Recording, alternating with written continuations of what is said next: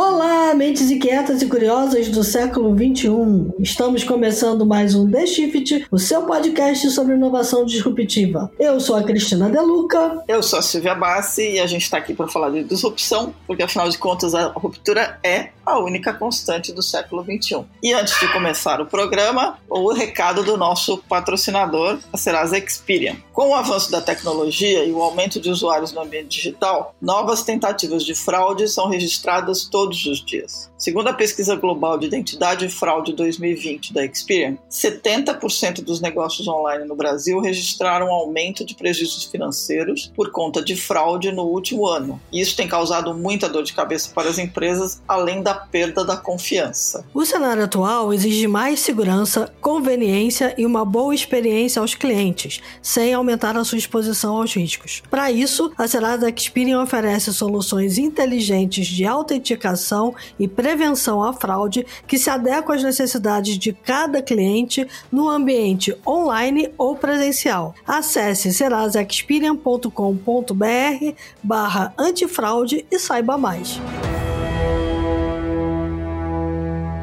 E qual é o assunto de hoje? Então, o assunto de hoje é o mundo do sem contato que diferente do mundo do sem noção, que todo mundo sabe que é grande, esse veio para impactar positivamente o cenário pós-pandemia. A gente está falando da tal da economia low touch, também conhecida como economia de baixo contato, frictionless ou sem fricção, que se caracteriza pelo uso de tecnologias digitais para mediar a relação entre pessoas, entre pessoas espaços físicos e entre consumidores e empresas, substituindo basicamente o contato direto onde dá para substituir. Basicamente, todas as áreas econômicas econômicas hoje passam por uma revisitação com a necessidade de eliminar ou reduzir ao máximo o contato direto entre dois ou mais integrantes de uma equação de relação de negócios, relação social ou relação com centros urbanos. E a tecnologia é o mediador mais adequado, não sei se a palavra certa é adequado, mas enfim, é o, é o mediador mais presente, mais fundamental aí nessa, nessa brincadeira. Não é aquela economia low touch nasceu do nada, assim, nasceu a, a pandemia, nasceu a low touch. Não, ela na verdade é, é uma está sendo como todas as outras coisas acelerada por essa questão da pandemia, mas acelerada mais fortemente por conta do fato de que a gente precisa adotar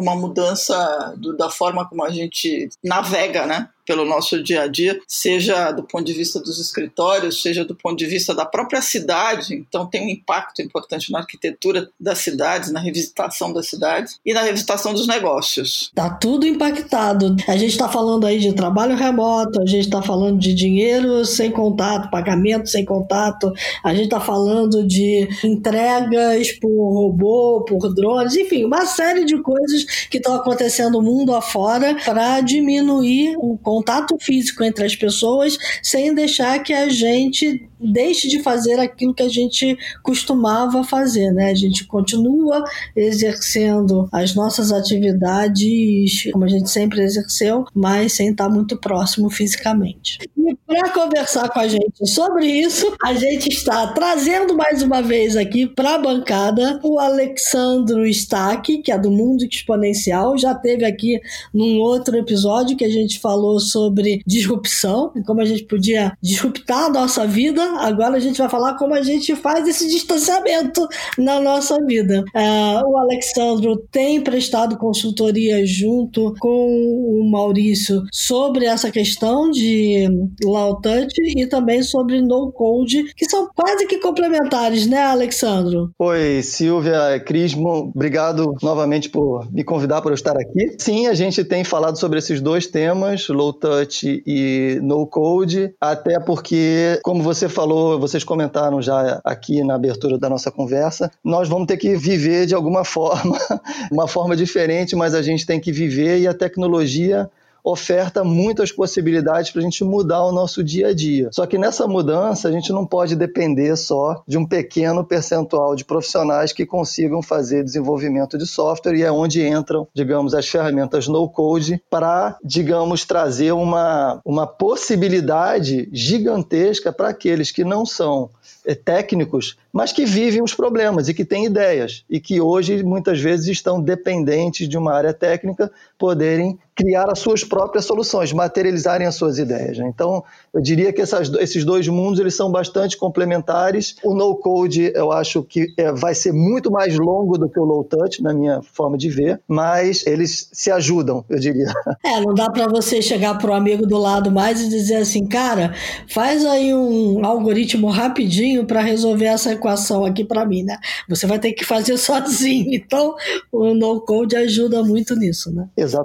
Mas mas por que, que você acha que a low touch vai ser menos longa? Na minha cabeça ela é forever, não? Eu acho que a gente vai ter algumas coisas do nosso dia a dia que vão mudar definitivamente e que talvez a gente nem perceba mais que eles sejam low touch. Então talvez esse termo low touch vai chegar uma hora que ele por si só não vai fazer sentido, vai ser a nossa economia tradicional. É mais ou menos como dizer economia digital, quando tudo for digital, não precisa mais ficar dizendo que é digital. É, isso? é exatamente, exatamente. Até porque vamos pensar, nós estamos crescendo significativamente a forma de interação digital. A partir do uhum. momento em que a gente fizer essa interação digital ainda mais intensa e mais corriqueira, não vai fazer sentido a gente dizer que está fazendo o tipo de compra no e-commerce quando, digamos assim, a forma mais tradicional de comprar foi e-commerce. Quando eu chegar numa loja e eu poder ter uma forma de interação onde eu, se eu quiser, eu for para o físico, se eu quiser, eu fico mais distante digitalizando esse meu relacionamento com essa loja, com esse local. Então eu acho que isso tende a migrar para uma situação de normalidade. Eu realmente não acredito que a gente vai ficar vivendo de máscara forever. Eu acho que isso tende a diminuir e a gente tende a voltar para uma situação um pouco mais, digamos assim, sem esses, essas proteções, mas com uma qualidade, com uma segurança de vida bastante é, normal. Eu concordo com você. Eu acho que tem um, tem um momento em que a gente vai exacerbar tudo isso, né, como já está. Você tem uma, um avanço, quer dizer, tem uma acomodação das coisas que não eram low touch, mas já deveriam ser, né, que é o caso das empresas não terem presença no e-commerce, por exemplo, né, quem é de varejo teve que correr atrás da solução. Mas tem coisas que vão, é, acho que se incorporar. Quando a gente fala de de aceleração, a gente estava falando um pouco antes de começar a gravação, que assim, tem algumas coisas que já vinham andando, né? Entrega por drone, isso já vinha sendo discutido. Lojas que tem praticamente nenhum contato. Você entra, faz o pagamento, usa seu celular para pagar, é, usa biometria de N formas que não precisam ser de contato. E aí tem um movimento interessante que o consumidor começa a exigir que essas lojas tenham isso. E eu acho que esse é o grande ponto que está hoje na cabeça de todo mundo, é como é que você, você se prepara ou você corre, né, se você não tinha se preparado, para se adequar a algum desses novos normais, né? Porque a gente recentemente fez uma entrevista aí com o Silvio Meira que ele disse que não é um normal, mas são vários e eu concordo com ele. Então acho que a gente está falando agora de uma passagem, né? De um rito de passagem, quase. Né? Eu concordo totalmente com você, Silvia. Inclusive eu li essa reportagem que vocês fizeram na, divulgaram na última sexta-feira, com as duas entrevistas, e eu concordo com o Silvio. Eu acho que a gente fez literalmente um download de 25 anos de futuro agora. É isso aí. É, e esse download ele é, ele é bastante difícil. Mas ao mesmo tempo, se a gente for imaginar, realizar o que está acontecendo,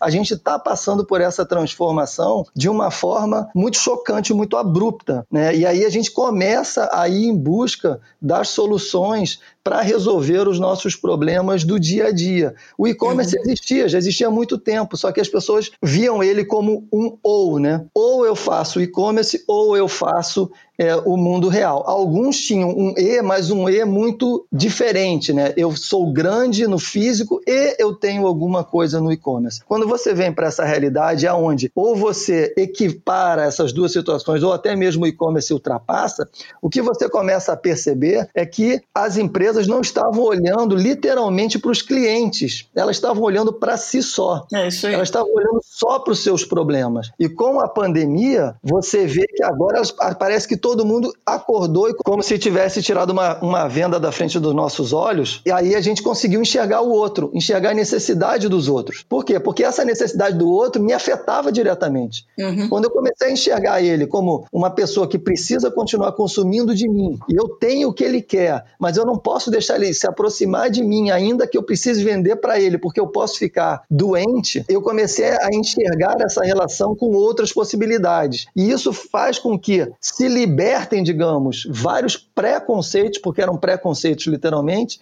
que as pessoas tinham em relação ao que fazer, a como testar, a como validar ideias, levando em consideração a vontade dos seus consumidores, vontade e necessidade muitas vezes. Tem uma área correlata aí do e-commerce que é o delivery, né? Quando você olha também para a indústria alimentícia, ele passou a ser uma coisa desejável. Cada vez mais você vai ter que arrumar formas de fazer alguma coisa chegar até você. E aí eu acho que junto o útil ao agradável, né? Assim, teve essa percepção de que o consumidor precisa, mas que eu vou ter que fazer. E o delivery não era opção, né? E o delivery, ele é bem interessante porque você vê como que, digamos, essa logística estava desprezada ou até muito pouco aproveitada. Porque quando você pensa em delivery, você de novo só está pensando nos métodos muito tradicionais, né? Você pensa sempre no grande aplicativo, no grande marketplace, na grande solução. Quando vem a, a, necessidade, a velha máxima né, que diz que a, a, necessidade é de fato a mãe da invenção, né, a mãe da inovação, as pessoas se dão conta que elas podem criar soluções talvez não tão elaboradas, mas que permitem resolver os seus problemas. O WhatsApp está na nossa vida há muito tempo. As pessoas deixaram de ver essa ferramenta como única forma de fazer comunicação, seja lá para o que quisessem, como uma forma realmente de criar negócios e de realizar suas necessidades em termos termos de negócio. E isso estava ali o tempo todo. Por que, que não se fazia? Porque era um preconceito. Verdade. É, acho que tem um lado interessante da questão do WhatsApp. Assim, você vê o nascimento de um monte de micronegócios, principalmente na área de gastronomia, de comida, que apareceram por conta das pessoas terem que se virar para ganhar dinheiro, inclusive, começaram a, a exercitar os seus dotes culinários lá, gastronômicos. E esses pequenos negócios, eles têm usado o WhatsApp e o Instagram, por exemplo, como pontos de encontro né, com consumidor e as compras você basicamente combina tudo. Eu cansei de comprar coisa, faço pedido pelo WhatsApp, ele me manda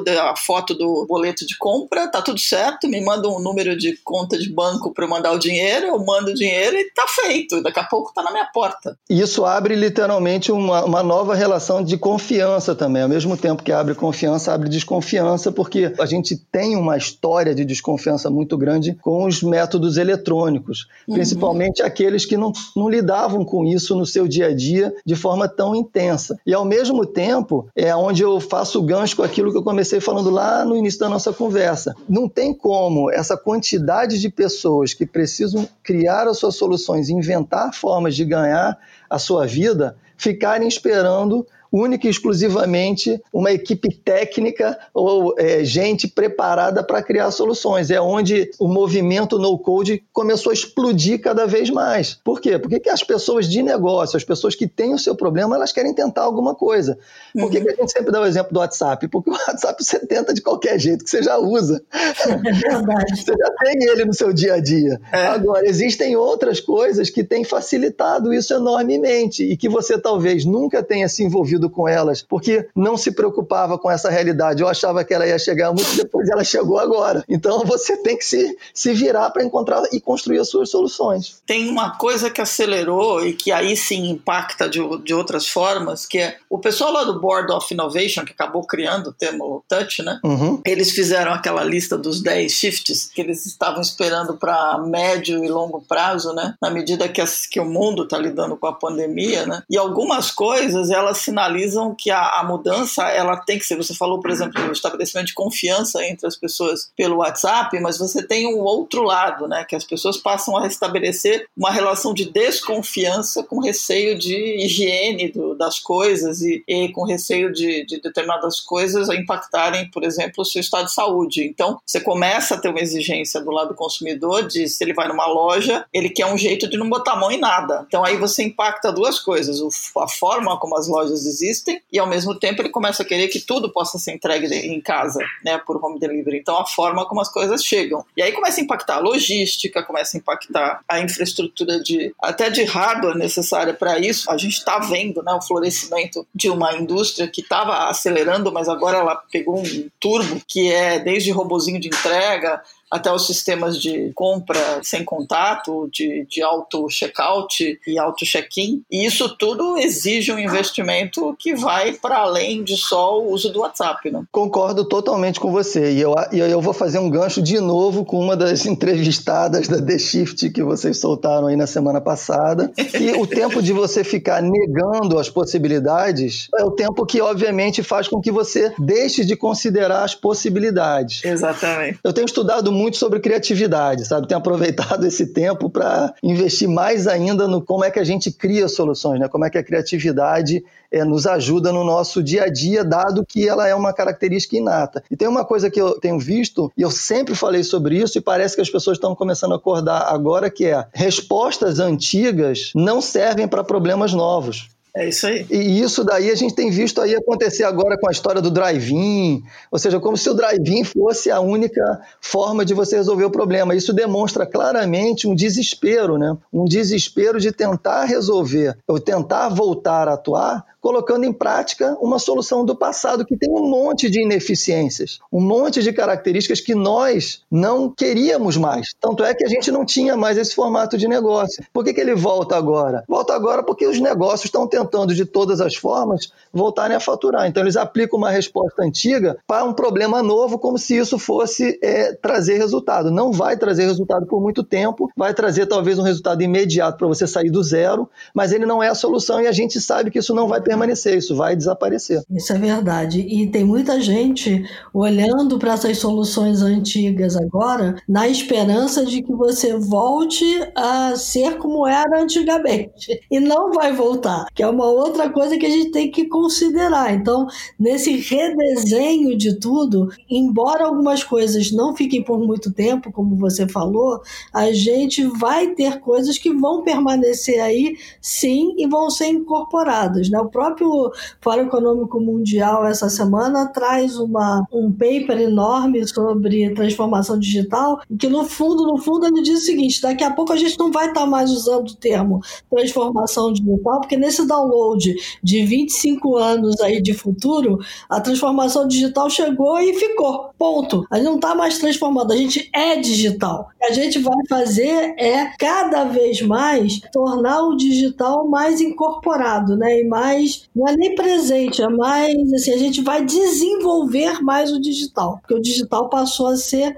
a norma. E aí, nesse desenvolver mais o digital, eu faço um monte de perguntas na minha cabeça, porque em algum momento a gente vai ter que voltar a interagir. Em algum momento, e isso já está começando a acontecer, os jovens já estão indo para a rua, é, você já tem escritórios funcionando, a gente vai ter que entrar, por exemplo, num elevador cheio de pessoas. Como é que a gente vai fazer isso? Eu acho, Cris, que isso está liberando possibilidades que a gente não tinha coragem de testar. E aí volta aquela questão: se você parar de negar que a gente vai ter que fazer diferente, você começa então a abrir as possibilidades para o novo. A questão do escritório que você tocou uma delas. Eu não imagino que a gente vai viver um futuro onde todo mundo está só é, home office. Isso não é sustentável. A gente vai precisar da mescla entre home office e, e locais físicos em determinado momento. Agora, esse teste dessa mistura, dessas possibilidades, que se libertou nesse momento, porque você não vai conseguir enfiar todo mundo de novo dentro do escritório mantendo o distanciamento. Você uhum. descobre que não precisa que todo mundo fique lá. E aí você começa a descobrir outras possibilidades, como diferentes horários de trabalho, você começa a descobrir que você pode é, verificar que pessoas vão para um local físico e quando vão. E se elas vão, elas não precisam ir sempre. Ou seja, eu posso pegar um, um grupo de pessoas que vai nessa semana e que ela só vai daqui a duas ou três semanas depois. Por quê? Por N situações. Elas só, elas só estão indo para resolver algum problema ou para estarem juntas por um motivo que pode nem estar tá somente relacionado ao trabalho, mas sim à sua saúde psicológica, cognitiva, de se encontrar, de ver gente daquele trabalho fisicamente. Talvez eh, a ida para o escritório não seja só para realizar o trabalho, mas seja por uma questão de manutenção da saúde. Enfim, se abrem possibilidades que até então estavam absolutamente fechadas, por, na minha opinião, puro preconceito, de formas de não testar essas novas possibilidades. Quando você começa a testar, você descobre que sim, é possível trabalhar dessa forma. É claro que quem está nos ouvindo deve estar tá pensando: ah, mas é fácil falar, mas você tem uma legislação por trás. Essa legislação vai ter que ser modernizada. Ela não sobrevive a essa, essa forma imposta pela questão da saúde, pela questão que a pandemia trouxe, do jeito que ela foi escrita 60, 70, 80 anos atrás. É interessante, porque quando a gente estava pensando nesse programa, a gente foi entrevistar uma professora de História da Arquitetura, Vanessa Grossman. Ela tem uma fala que me chamou muita atenção, que é a questão do seguinte: os governos também vão ter que olhar para as legislações e adaptar essas legislações. Todas elas, tanto de locomoção urbana, quanto de é, quantidade de pessoas dentro de um mesmo escritório, quantidade de pessoas dentro de um teatro, de locais públicos. Então, assim, tem uma série de questões que a gente ainda não está pensando e vai ter que pensar. E você, Alexandre, um tempo atrás, num debate que eu vi você participar, falou uma coisa muito interessante que foi a questão da governança interna também, né? As empresas estão tentando adaptar o low touch, o trabalho remoto, tudo isso na cultura interna que elas tinham, né? Na governança que já existia existia, sem pensar que em algum momento elas vão ter que mudar a governança, né? Esse é um excelente tema. Eu gosto muito de tocar nesse ponto pelo seguinte: é, a governança ela existe para nos ajudar. Se ela está existindo para nos prejudicar, é algo que não faz sentido. E o grande problema nas empresas é que muitas vezes a governança se estabelece de uma tal forma que a cultura fica dependente dessa governança, onde muitas dessas questões não estão nos ajudando enquanto empresa, não estão resolvendo os nossos problemas, não estão nos ajudando a sermos melhores. E aí a questão é por que, que a gente não vai lá no livrinho da governança e reescreve aquelas regras que não fazem sentido ou joga elas fora? Então, eu acho que a questão de fundo em relação a essa possibilidade de mudança também vai em cima da coragem. Coragem de rever aquilo que não está fazendo sentido. Vai lá, muda, porque se você não mudar isso, a sua cultura vai ficar exatamente igual e não tem mais espaço para o igual, porque o mundo mudou. Eu, enquanto consumidor, mudei. Eu costumo falar nas minhas palestras, costumo mostrar um gráfico que mostra quatro curvas, onde essas curvas realmente mudaram de posição. Todas elas são curvas exponenciais, né? A primeira delas é a da exponencialidade do crescimento tecnológico, então obviamente a tecnologia é sempre a mais rápida de todas, mas depois houve uma inversão. Nós somos os próximos a, a a nos adaptar a isso, depois vem as empresas e, por último, os governos. Essa é uma realidade que vai ter que ser atacada. A gente vai, vai. precisar ir em cima dessa questão. Nós, enquanto pessoas, já estamos fazendo. Se as empresas e os governos não fazem, nós vamos empurrar isso de uma forma ou de outra, porque a tecnologia não vai parar, nós não vamos parar de adotar a tecnologia, os outros vão ter que se adaptar mais rápido. É, esse ponto que você falou, eu acho que de tudo, de tudo que a gente está vivendo, eu vi outro dia uma entrevista, e eu não vou me lembrar quem era, mas eu tenho uma teoria de que a pandemia é a bola curva que o universo mandou pra gente, pra gente se virar, porque a gente não tava fazendo direito. Né? Então, a natureza manda uma bola curva. E aí você. É era uma matéria muito legal, no, acho que foi na Globo News, e que ele mostrava isso, que esses vírus eles estão saindo, por exemplo, era, era, tinha a ver com o comércio de animais selvagens na China, e que muitos desses vírus estão vindo porque existe um comércio absurdo que tem que terminar. Você tem lá um monte de pangolins dentro de uma gaiola, você tem umas coisas do arco da velha. Mas é, é essa bola curva. E aí eu acho que o, o grande erro que as pessoas têm né, é de não lidar com a bola curva, é de tentar desviar dela e achar que pode voltar para o que era antes impunemente. Quando, na verdade, você tem uma possibilidade infinita de melhorar todas as coisas, simplesmente porque você abraça aquilo que te incomodou. É um processo de abraçar o incômodo, de aceitar que o incômodo pode ser bom. E eu acho que esse é o grande ponto. Essa coisa das cidades, por exemplo, duas semanas atrás teve um, um congresso da plataforma de cidades da Unesco, teve um encontro online, obviamente, né, dia 25 de junho, para discutir como é que fica a questão urbana, né, depois da Covid. E aí tem duas questões que a Vanessa, inclusive, toca nisso quando ela conversou com a gente, que é a pandemia e todas as suas consequências aumentaram a questão da desigualdade nas cidades, nos grandes centros urbanos, a desigualdade entre os diferentes grupos sociais, e isso precisa ser resolvido. E aí tem uma, uma coisa que eu achei muito legal, tem o Ernesto Ottoni, que é o diretor-geral assistente de cultura da Unesco, ele falou no, no, no evento 90, ele diz o seguinte, que voltar para a vida normal antes da Covid-19 não deveria ser uma opção. A gente devia usar esse momento e focar nas novas possibilidades que foram acionadas pela crise para transformar as cidades em comunidades resilientes socialmente inclusivas e verdes, né? E, e, ecologicamente corretas. Eu acho que a tecnologia nesse caso ela é vital para ajudar. Nossa, você falou tantas coisas legais aí, mas vou tentar é, remontar. Um ponto, eu acho fundamental é isso que você é, colocou da questão do tentar voltar e repetir. A gente, enquanto ser humano, tem muita dificuldade de jogar fora, né? De retirar conhecimentos ou de retirar algo que já não faz mais sentido, né? E como você não retira, não dá espaço para o novo. E aí, é, sem novas possibilidades, não há novas combinações, e sem novas combinações, não há novas soluções. Então, isso daí é, realmente é importante. E aí eu vou emendar com a questão que você falou da resiliência, né? E a tecnologia ela ajuda demais a gente a se tornar resiliente. Obviamente, se a gente tiver coragem de aplicar aquilo que precisa ser aplicado. Transformar digitalmente é um caminho de ida. Não tem volta e não tem parada.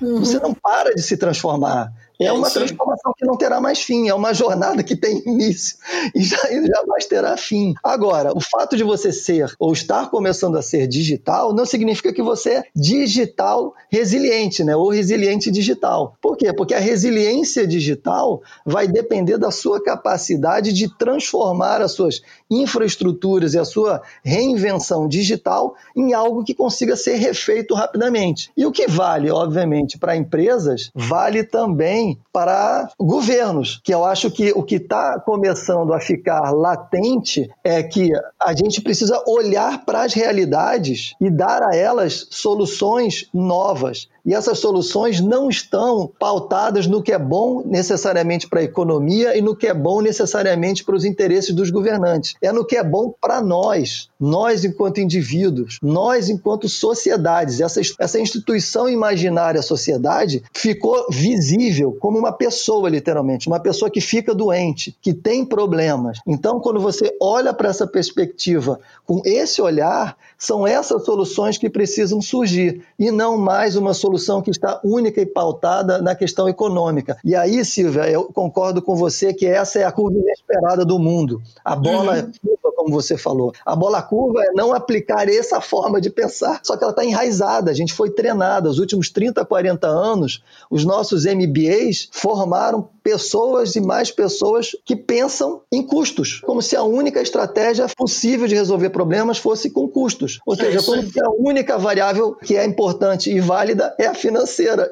E o mundo falou, amigos, vocês estão errando completamente. Toma aqui um negocinho para vocês repensarem. Isso bate muito forte em tudo que a gente está falando aqui, porque, vamos lá, tem uma pesquisa recente aqui da FAO, da USP, pegou a cidade de São Paulo e olhou justamente a questão do trabalho e a locomoção para o trabalho com a questão de maior ou menor infecção por Covid-19 e percebeu que aquelas pessoas que tiveram que se deslocar mais, quer dizer, os bairros periféricos, onde as pessoas têm que obrigatoriamente se deslocar para um centro urbano para trabalhar, foram aqueles que tiveram maior número de infectados, por conta, provavelmente, desse deslocamento que é feito por um transporte público. Então a gente tem que repensar, inclusive, o próprio zoneamento urbano, né? Eu concordo, Silvia, e de novo é a questão das respostas antigas para problemas novos. A gente olhou nesse momento, ou os governantes olharam,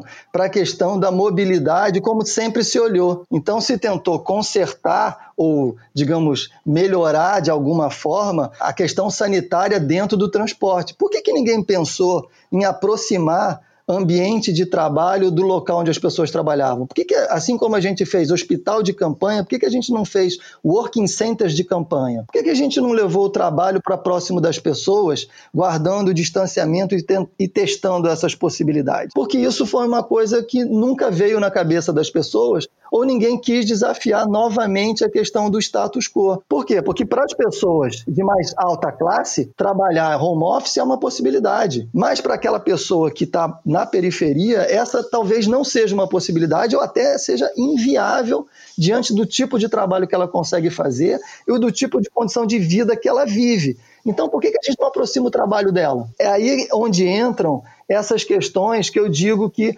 precisa de você imaginar uma nova possibilidade e colocá-la em prática. Isso não seria tão difícil se quisesse testar para ver que tipo de resultado isso traria. Né? Eu concordo com você. Essa questão do imaginar as possibilidades a partir de um novo cenário. Por que, que o ser humano é tão implicante com a mudança assim? Eu fico tentando entender isso, cara.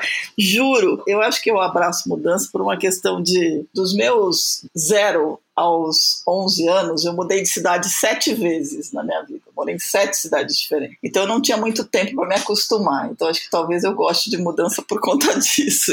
Mas eu, eu fico pensando, tá dado o problema. A questão maior, assim, ele trouxe para mesa todas as, as disparidades da sociedade. Todas, absolutamente todas. Pessoas que não, têm, não conseguem chegar no trabalho porque o custo do transporte é absurdo para elas irem trabalhar, até pessoas que não estão conseguindo alunos de escola pública que não estão conseguindo acompanhar a aula porque não tem computador. A gente está falando que tudo está evidenciado por conta dessa impossibilidade de usar os meios tradicionais de chegar nos lugares que mascaravam, né, e que a gente aguentava como se fosse a única opção, né? Então, a, a, agora é essa questão. Então, quando você fala, por exemplo, a questão do cara não ter acesso ao trabalho a gente botar o trabalho mais perto dele, passa também pelas empresas pensarem como é que eu resolvo isso, né? Como é que eu entrego computadores, como é que eu resolvo o problema da conexão dos, dos funcionários para que você tenha essa, essa produtividade que está aflorando. Exatamente. E aí abre uma, uma questão, os filósofos dizem isso muito, né? Cuidado quando você olhar para dentro de você, que que você vai encontrar lá pode não ser muito agradável. Exatamente. E a, e a gente está se deparando com isso, né? Ou seja, a desigualdade que muitos de nós não viam ficou latente, ficou escancarada. O que a gente está vendo é um monte de preocupações em como resolver problemas para aqueles cuja solução é muito mais fácil do que para aqueles outros que são muito mais carentes de ajuda. Novamente, é a sociedade e, os governos e talvez a nossa própria forma de pensar, e nós temos que nos incluir nisso, a gente tenha ficado fechado durante muito tempo, olhando só para a questão econômica, olhando só para a questão financeira. E aí, quando a necessidade surge, que é essa possibilidade da gente criar soluções novas e de se aproximar daquele menos favorecido, a gente vê essa solução como uma solução para o depois, quando ela deveria ser o antes. A gente uhum. deveria estar pensando em como que a gente resolve o problema daqueles que têm maior tempo de deslocamento, que não têm o computador, que não têm a, a conectividade ideal, que muitas vezes só se conecta e se comunica pelo smartphone, como é que eu faço para estar próximo dele, para levar o trabalho ali do ladinho dele? E quando eu fizer isso, eu evito que ele se locomova, eu evito que ele fique mais doente eu, de uma certa forma, estou melhorando a vida da sociedade inteira. É muito mais interessante esse movimento do que o movimento de ver como é que você mantém o transporte funcionando as is. É, não, e, e, é um movimento que faz tudo andar melhor, né? Eu posso levar os restaurantes para mais próximo de você, numa área urbana onde eu tenho tudo acontecendo, e não necessariamente, por exemplo, vamos pegar São Paulo, Vila Olímpia. A gente tem um restaurante self-service a cada cada 3 metros, né? Então, assim, a gente tem uma, uma série de questões de ordenamento urbano e de ordenamento físico muito importantes, porque eu passo a ter o delivery mais próximo, eu passo a ter pagamentos diferenciados, eu posso usar, por exemplo, uma moeda que é uma moeda daquela localidade, né? Para fazer as transações andarem mais rápido. Isso, e também tem a questão, né, que você pode levar em consideração a digitalização dessas coisas de um jeito talvez muito mais simplório. Simples, Ou seja, é. nada me impede de digitalizar o self-service. Ao invés de eu estar na frente do prato, é só eu ver os pratos disponíveis num, num aplicativo que eu chegue talvez na entrada do restaurante, eu escolho ali uhum. no aplicativo e alguém separa e monta e coloca para mim num prato que eu vou levar ou que eu vou consumir do lado de fora, porque do lado de dentro o risco de contaminação é maior. São possibilidades se lançar nessas possibilidades para ver se vai dar certo, é o desafio de esquecer o velho e ir para o novo. Nós não vamos entrar no restaurante e ficar um, naquela filinha, um do lado do outro, é, escolhendo os pratos, ainda por cima, conversando e soltando é, gotículas em cima da comida e no ar. E Eu não consigo enxergar isso mais. Vamos combinar que ninguém gostava de ficar na fila soltando gotículas um no outro. Então vamos combinar que é hora de resolver. Isso me lembra uma crônica do Luiz Fernando Veríssimo, que chamava Festa de Aniversário Infantil. Não sei se vocês lembram dessa crônica.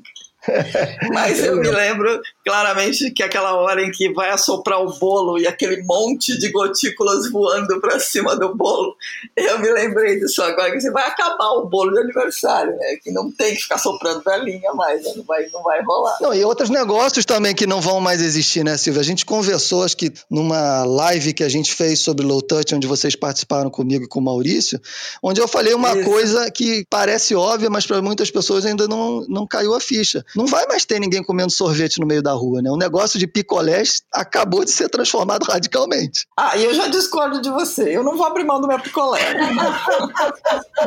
e nem da minha casquinha de sorvete. Não dá. Vamos voltar para a tecnologia aqui. Já que vocês estão falando tanto em compra isso, compra aquilo, como é que muda, Alexandro, a questão dos pagamentos, né? A gente já vinha aí com pagamento sem contato, tangenciando ali a curva, né? Pega, não pega, pega, não pega. Agora acho que pegou de vez, né? Tá todo mundo indo para algum tipo de suporte não físico para fazer pagamento. Eu concordo totalmente. E até porque a gente ficou com medo de pegar no dinheiro, né? O dinheiro, os próprios estabelecimentos não querem que você use dinheiro e quando você entra até em supermercados, aqui no Rio de Janeiro principalmente, a gente entra no supermercado e a gente ouve no anúncio, prefira pagar com cartão de crédito ou cartão é, de débito, não pague em dinheiro, né? estamos evitando dinheiro, enfim. E eu acho que isso é uma tendência de fato irreversível e vai fazer com que as nossas carteiras digitais, que são os smartphones, claramente é, se expandam muito mais rapidamente. A gente viu ainda há poucos dias aí atrás a questão do WhatsApp com a forma de mandar pagamento como foto e que deu toda aquela reviravolta, enfim, tem os concorrentes nacionais. Então, e eu concordo que tem aí uma grande gama de possibilidades, mas, na minha opinião, vai facilitar muito mais a movimentação de dinheiro do que a gente tinha até então. E uma coisa muito mais importante, vai ficar muito mais fácil rastrear esse dinheiro. Então, uhum. é, fazer lavagem de dinheiro vai ser muito mais difícil, porque a gente vai ter uma rastreabilidade muito maior. A gente vai ter o dinheiro muito mais limpo, né? É. E do ponto de vista dos negócios, eu diria que isso abre uma outra possibilidade que estava talvez um pouco esquecida, né? Como você vai ter que aceitar o dinheiro eletrônico, você vai querer que esse dinheiro, obviamente, já nasça integrado com o resto das suas soluções digitais. Então, de uma forma ou de outra, isso também é um grande impulsionador para a transformação digital dos negócios. Eu concordo com você. Sem contar, o que eu ia comentar, na verdade, era vamos pensar a quantidade de dinheiro, de caixa que os governos gastam imprimindo papel moeda. Para quê? Eu concordo. Para quê? Se a gente tem a solução digital, acaba, dá um fim no papel moeda. Só que aí você tem que pensar na as pessoas. De novo, aí, esse é o lance da bola curva. Não dá para dar um fim é. no papel moeda. Vamos dá, dá. Esse é o lance da bola curva. Ela tá dizendo para você, meu, tem gente que não tem acesso nem ao papel moeda. Resolve o problema de vez. É, né? E aí você tem que atacar o problema social de vez, porque você está falando num cenário em que, sem pandemia ou com pandemia, você tem um contingente gigantesco de não empregáveis. Agora resolve. A bola curva está aí. Eu acho que esse é o grande ponto: é recusar um, um presente do universo. Alguém vai me bater, certamente, que está assistindo esse, esse tá ouvindo esse podcast, vai me bater, vai dizer que eu chamei a pandemia de presente do universo. Mas não é, tira todo o lado horrível dela, todas as mortes, todas as doenças e todas as pessoas, as famílias que estão sofrendo para burro, olha para o cenário que ela trouxe de chacoalhar né, a quantidade de coisas que a gente já está vivenciando nesses últimos quatro meses, desde o Black Lives Matter até tudo que a gente está fazendo, a mudança, mudança de marcas que estão tendo que tirar símbolos preconceituosos, nomes preconceituosos, está todo mundo sendo cobrado assim, por que não? Né? Por que, que a gente não olha para isso tudo e fala, tá bom, então vamos resolver tudo? Né? O que a gente ia gastar com papel moeda, agora a gente transforma tudo digital, investe nas pessoas, retreina as pessoas, faz as pessoas viverem e trabalharem num mundo totalmente digital. Por que não? E algumas coisas dessas, né, Silvia, na verdade já tinham acontecido, porque o smartphone entrou de tal forma na vida das pessoas aonde as pessoas já existem digitalmente, só que elas não existiam do ponto de vista de uma conta numa determinada instituição financeira, mas elas já é existem a conta digital. Por que é não usar essa, essa questão? É claro que a gente não vai poder deixar de olhar para aquele menos favorecido que nem smartphone tem, mas aí abre, na minha opinião, uma outra oportunidade a Isso. oportunidade de você digitalizar, ou de você levar dispositivo para essas pessoas, para fazer com que elas tenham oportunidades que antes elas não teriam. Concordo. O analfabetismo digital é 300 mil vezes pior do que o analfabetismo analógico, porque ele é extremamente excludente. E ele é tão excludente que você fica literalmente invisível, você deixa de existir. E isso é gravíssimo. É isso. Esse é o ponto. E isso está muito claro, por exemplo, você já tem pesquisadores nos Estados Unidos olhando para a questão da identidade digital. Se eu não consigo ter nenhuma identidade física, né, eu vou precisar ter uma identidade digital, senão eu vou ser um ser invisível para as políticas públicas, para o trabalho, para tudo. Mas já é, né? Você tem 1,2 bilhão de pessoas que são invisíveis porque não têm acesso à sua identidade básica. Isso. O que é terrível, né? É terrível, então, mas dá para resolver. Vamos combinar que dá para resolver. Assim, é, é, o, o, contexto de low touch, para mim, o mais interessante disso tudo é que ele é uma grande pergunta do universo, né? Meu, você vai deixar isso continuar acontecendo? Tá aí, ó. Eu já soquei todo mundo dentro de casa, agora resolve. Né? Isso aí. E aí você tem essa questão das contas que a gente acabou de falar, que elas existem, você, você existe de certa forma digitalmente, vai também contra a gente jogar fora antigas questões, que nós já falamos aqui antes. Por que é que o único mecanismo digital que você tem para falar com um com o outro de uma certa forma aceita é o e-mail? Se você for ver a, a, essa classe digamos, mais baixa, ela usa o quê? Ela usa o WhatsApp como mecanismo de existência. Então a conta dela não é uma conta de e-mail você não vai fazer esse cara usar e-mail. Então você tem que mudar de novo a forma como você interage com essas pessoas, ainda que digitalmente. Vencer o preconceito da única forma de identidade digital ser o e-mail. Esse é um ponto. Eu quero continuar nessa coisa do dinheiro, porque outro dia eu estava conversando com o pessoal do banco 24 horas e, e eles estão mudando radicalmente a forma de atuação deles. Né? Antigamente era banco 24 horas, agora é qualquer coisa que gere um dinheiro físico 24 horas, porque principalmente nas periferias, onde eles estão mais presentes, o dinheiro físico ainda é muito utilizado. Então, assim, eles estão usando um monte de coisa lautante para para fazer o dinheiro físico chegar na mão de uma pessoa que precisa do dinheiro físico. Então a gente vai ter que criar mecanismos para que essa pessoa não precise do dinheiro físico antes de dizer que o dinheiro físico tem que acabar. E aí é, é aquele conceito de jogar energia na coisa que não precisa mais jogar. Essa, é, é botar energia nova em coisa que já devia estar tá velha. É, porque senão a gente vai acabar buscando novas formas de fazer com que as pessoas consigam pegar dinheiro físico. E isso não é o que a gente está buscando. Até porque a questão é justamente reinventar o dinheiro para ser de uma forma digital, que para muitos de nós já é. Porque se a gente pensar do ponto de vista de cartão, cartão de débito, cartão de crédito, a gente já não movimenta dinheiro físico muitas vezes. Se você vai para o banco, o que permite essa velocidade de troca de transações é o fato de que hoje o dinheiro é uma mudança de número no sistema do banco A para o sistema do banco B, com uma entidade no meio do caminho que diz: ok, tirei 10 da, da conta do. garanto que saiu 10 da conta do banco A e foi 10 para a conta do banco B. Isso é totalmente digital. Na verdade, a gente nem consegue imaginar o montante de transações que é feito num determinado período em montante de dinheiro físico. Ele já é digital. É só a gente se acostumar a pensar nessas possibilidades e levar isso para o menos favorecido. É, de novo, uma questão da gente olhar como resolve o problema lá naquele carinha que está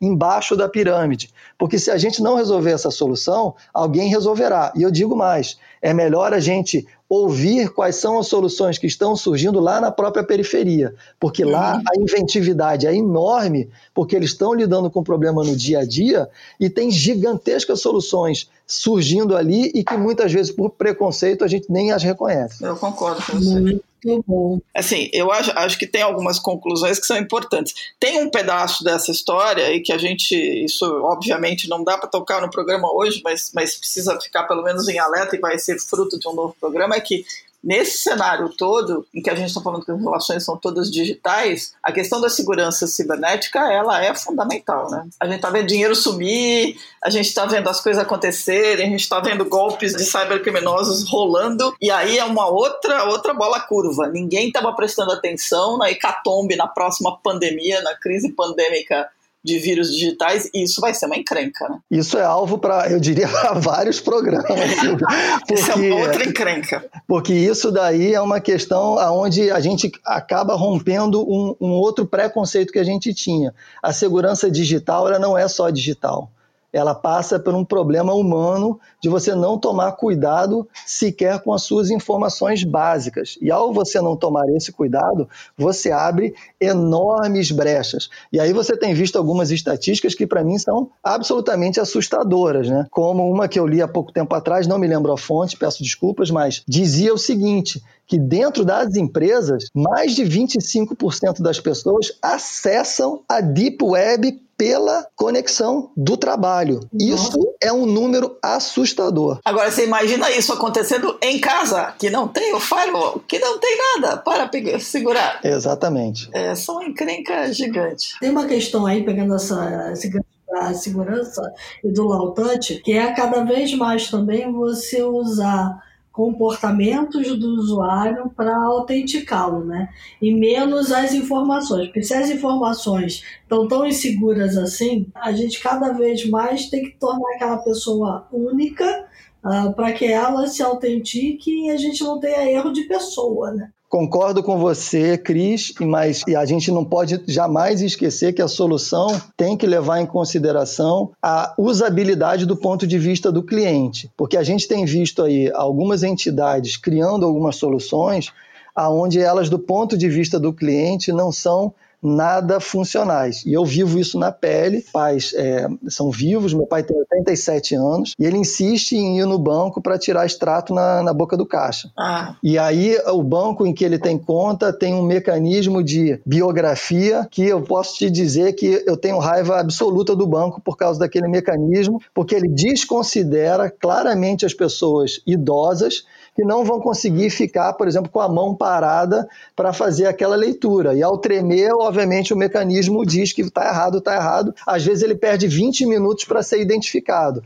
Então é uma, é uma solução biométrica que resolve o problema de unicidade, mas que esquece do cliente. E a gente não pode esquecer do cliente em hipótese alguma. Verdade. Muito bom. Bom, isso posto, chegamos à conclusão de que a curva do universo é uma, uma ótima notícia para a gente poder abraçar a mudança e fazer o que tem que ser feito de uma vez. É isso que a tecnologia ajuda para pôr. Acho que chegamos à conclusão de que a low touch é uma boa oportunidade para a gente abrir espaço para inovação que sempre foi falada, mas pouco praticada, e mais do que isso, para a experimentação e para a resiliência das pessoas. Então, a gente tem aí um, um grande período de acomodação e de reinvenção, que se a gente usar favoravelmente, vamos sair muito melhor do final dessa história. É, porque interessa tudo, né? Interessa saúde mental, higiene, viagem, trabalho remoto, desemprego, conflito, entrega a domicílio, nossa identidade, limites para gerações mais antigas, a gente falou disso tudo, caramba. É, o universo é muito maior que isso. Você começar a pensar nas questões do que foi mais impactado, as cidades terem que se revisitar, o turismo que foi impactado, que tem que voltar ao normal, porque precisa de. A renda que o turismo gera para as cidades é gigantesca, isso vai ter que ser resolvido. É, a gente está falando de um universo gigantesco. Só o low touch, como, como bem escolheu o Alessandro aí na, nas, suas, nas suas incursões, por si só dá uma série de podcasts que não tem fim, né? Não, e ela por si só foi uma uma revisitação, né? Porque o que que acontece? O low touch estava restrito ao e-commerce, né? E, a, e, ao comércio, né? A você entrar numa loja e ser reconhecido e interagir sem ter que necessariamente ter uma pessoa ali do seu lado te ajudando a fazer uma compra. De repente, houve toda essa hecatombe do Covid-19 e aí foi lá o Board Innovation, olhou para o Lautante e disse assim, olha, Lautante é muito mais do que isso. E a gente está vendo que realmente é. É, na verdade é low touch e high touch com a nossa humanidade, né? É o momento de você se conectar com aquilo que precisa ser conectado. Exatamente. É low, é low touch do ponto de vista da gente se tocar menos, mas não é low touch do ponto de vista de como que a gente precisa estar próximos um dos outros e é resolvendo isso. os processos em conjunto. É então, é, é, é, só uma transformação na forma como a gente vai fazer isso em todas as relações que a gente tem na sociedade. Muito bom. Programão, hein? Nossa. Temos um programão, então. Agora vamos aos, aos insights para o povo ficar mais animado, é isso? Vamos.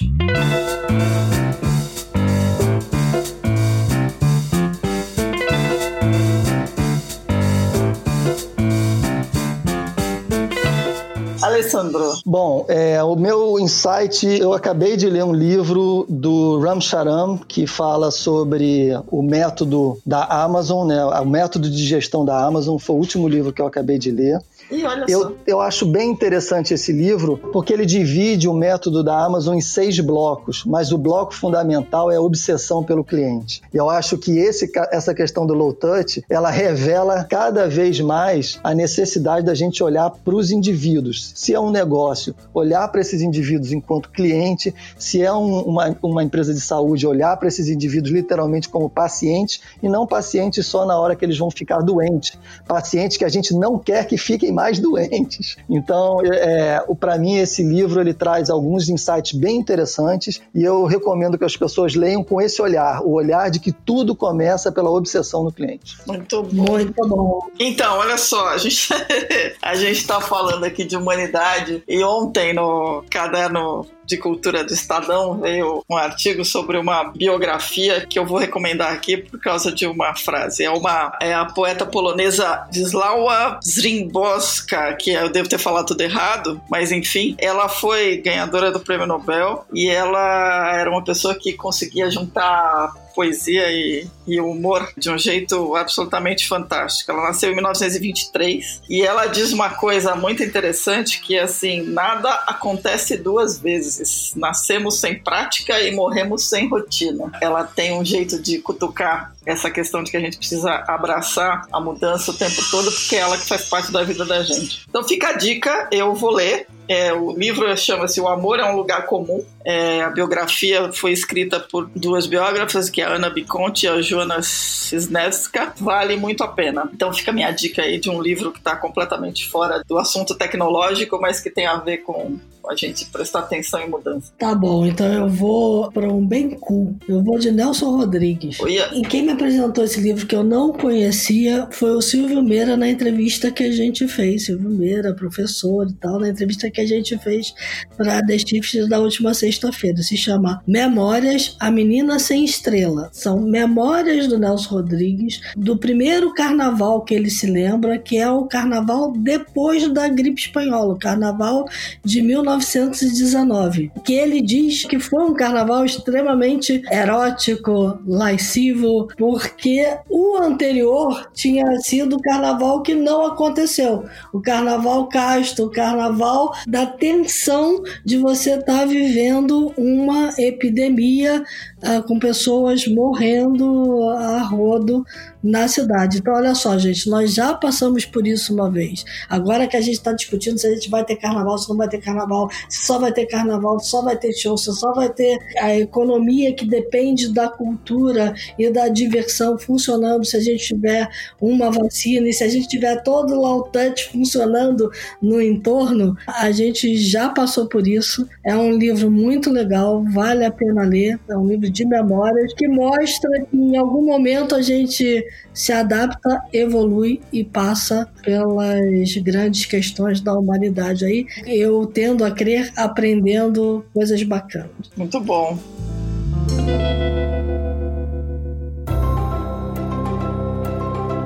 Então é isso. Temos um programão. Temos um programão. Alexandro, mil obrigadas de novo pelo teu tempo, pelos teus insights, que são sempre muito bons de ouvir. E a gente espera que você apareça mais vezes aqui com a gente. Silvia e Cris, eu que agradeço. Muito obrigado mais uma vez pelo convite. Contem comigo. É sempre um prazer conversar com vocês e compartilhar ideias e aprendermos juntos. Muito bom. E para quem ficou acompanhando a gente nessa conversa ótima, nosso muito obrigada pela audiência. Dicas, críticas, sugestões, elogios, theshift.b9.com.br. Fiquem bem, se cuidem, lembre-se que a gente ainda está na pandemia. Usar máscara é fundamental, manter a higiene, lavar a mão, usar álcool em gel também, mas mais do que tudo, tentar olhar para isso tudo como uma grande oportunidade de mudança. É isso aí. Enquanto a gente está conversando aqui, o mundo lá fora está mudando e cada vez mais rápido e cada vez de forma mais radical. Até a próxima, pessoal. Obrigada.